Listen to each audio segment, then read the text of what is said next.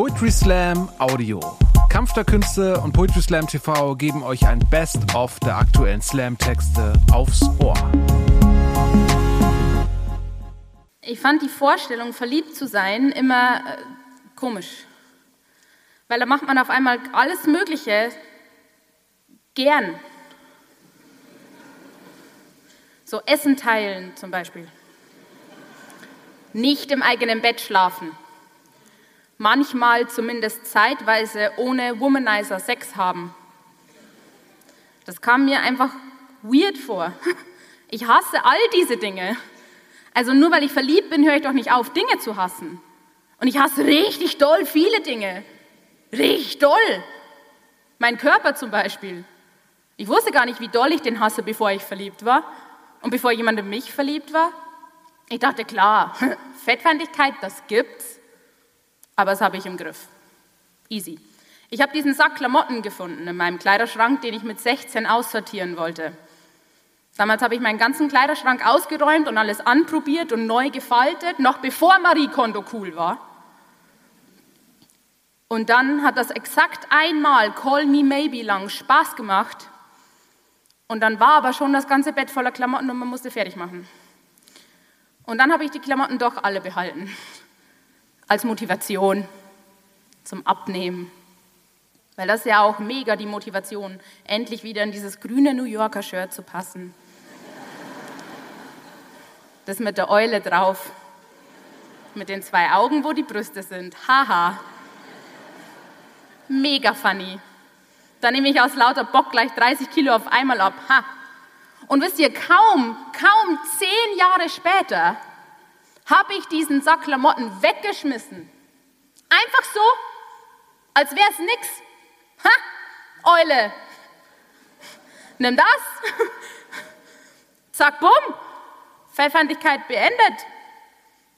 Letztes Weihnachten saß ich beim Familienessen und als ich gefragt wurde, ob ich diese Scheibe Brot wirklich noch essen will, habe ich gesagt, ja, Tante Gerda, weil ich essen darf, was ich will und was mir schmeckt.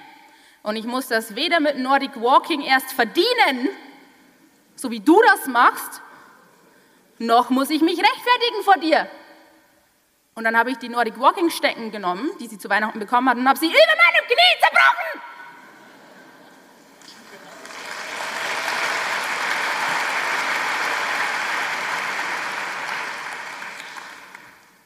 Also es hat nicht geklappt und es hat sau wehgetan und die waren nur so ein bisschen verbogen.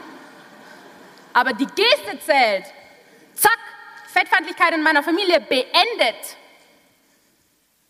Ich bin das erste Mal in meinem Leben auf keiner Diät. Ich finde manche Fotos von mir schön, solange sie nicht von der Seite sind. Ich folge jetzt dicken und fetten Leuten auf TikTok und finde die hot. Ha? Ich habe die fucking Weight Watchers auf Instagram blockiert. Fettfeindlichkeit beendet für immer, das reicht doch. Es muss doch reichen, ist alles fein. Ich bin fein. Passt schon. Und dann hat sie meine Hand genommen. Zum ersten Mal. Draußen, in der Stadt, in der freien Wildbahn, wo alle Leute das sehen können. Aber das Timing war dann ganz falsch. Ich hatte noch mein Makeover noch gar nicht. Also wo war denn der Moment, in dem ich meine Brille abnehme und meinen Polunder ausziehe und meine langen Locken aus meinem Dutt fallen lasse. Und dann bin ich auf einmal die, die normschönste Frau auf der ganzen Welt und dann verliebe ich mich doch erst. So läuft das doch, wenn man verliebt ist in Filmen. Glitzer, Zeitlupe, spontan aufgetauchtes Make-up. Weil klar, also Logo, sie macht mich glücklich, bla bla. Aber wann macht sie mich denn jetzt dünn? Ich habe geweint als sie zum ersten Mal meine Hand genommen hat. Weil mein erster Gedanke nicht war, oh Mann, guck an. Ich bin so verliebt. Ew. Sondern mein erster Gedanke war, oh, krass, dass sie sich dafür nicht schämt. Wild. Mein erster Gedanke war nicht bei mir oder bei meinen Gefühlen oder bei ihr, mein erster Gedanke war bei den Leuten die sich doch sicher fragen, wie es denn sein kann, dass jemand, die aussieht wie sie, die Hand hält von jemandem, die aussieht wie ich, weil ich mich das jedes Mal frage, wenn sie es tut und weil ich nicht fassen kann, dass sie mich schön findet, weil ich nicht fassen kann, dass irgendjemand mich schön findet. Das ist nicht meine Schuld, dass ich das denke. Auch nicht die meiner Eltern oder meiner Freundinnen in der Schule, nicht die meiner Mitschülern oder die der fremden Männer, die mich im Vorbeigehen beschimpfen. Alter, so weit ist es schon, dass mich die Ekeltypen nicht stören, sondern das, was sie sagen. Die Welt ist schuld. Das macht es leichter und schwerer. Ich bin in den 2000ern groß geworden. Wir hatten keine Lizzo, die man hot finden durfte, sondern wir fanden Pink zu dick. Dick oder fett sein ist insgesamt ein Gefühl, das man hat. Wenn man sich nicht schön findet, eine Beleidigung gegen sich selbst oder gegen andere, auf gar keinen Fall eine objektive Beschreibung eines Körpers. Und es gibt auch gar nicht dick. Es gibt nur zu dick.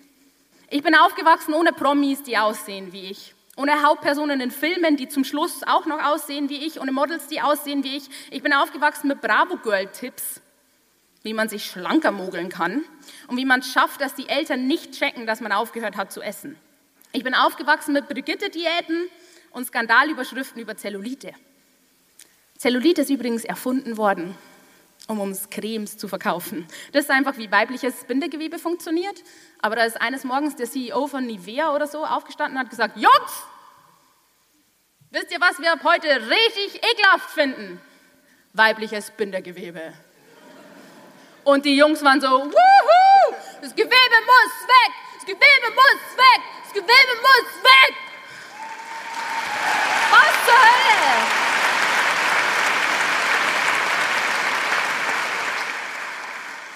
Stell dir vor, die machen das als nächstes mit Bauchnabeln. Dann müssen wir uns alle so perfekt angepasste Stopsel für unseren Bauchnabel kaufen, die 300 Euro kosten, nur damit die Hans-Peters keine weiblichen Bauchnabel mehr sehen müssen. Das haben die mit Nüppeln auch schon gemacht. Es gibt zu viel von dir, mach das weg, mach dich anders, mach dich weniger. Klar schaue ich mich dann an und will die Hälfte von mir sein. Weil wenn ich die Hälfte von mir bin, dann bin ich schön. Dann bin ich so, wie ich gehöre, dann kann mich jemand lieben aber so doch nicht. Und dann kommt sie und hat ständig die Hand auf meinem Bauch, weil sie ihn weich findet, weil er sich weich anfühlt. Sie mag es, wie er sich anfühlt. Er ist weich und er ist warm. Sie findet das schön. Das ist schön. Das hat mir nur nie jemand beigebracht. Mein ganzes Leben hat mir die Welt erzählt, es gäbe zu viel von mir und es wäre meine eigene Schuld, mein Fehler und mein Versäumnis, dass das so ist. Da bin ich natürlich auch selber schuld, wenn mich niemand liebt. Also habe ich natürlich meine ganze Energie darauf verwendet, die kleinstmögliche Version von mir selber zu werden. Und ich bin dabei mit tosendem Applaus unterstützt worden. Jedes Kilo weniger ein Gewinn, jedes Mal mit Madenknurren ins Bett gehen, ein Fleischsternchen und jede ausgelassene Mahlzeit was zum Stolz sein. Aber ich habe es verdient, einfach so stolz zu sein und einfach so zu sein und einfach so geliebt zu werden. Aber es sollte nicht Ihre Aufgabe sein, mir das beizubringen, sondern die der Welt.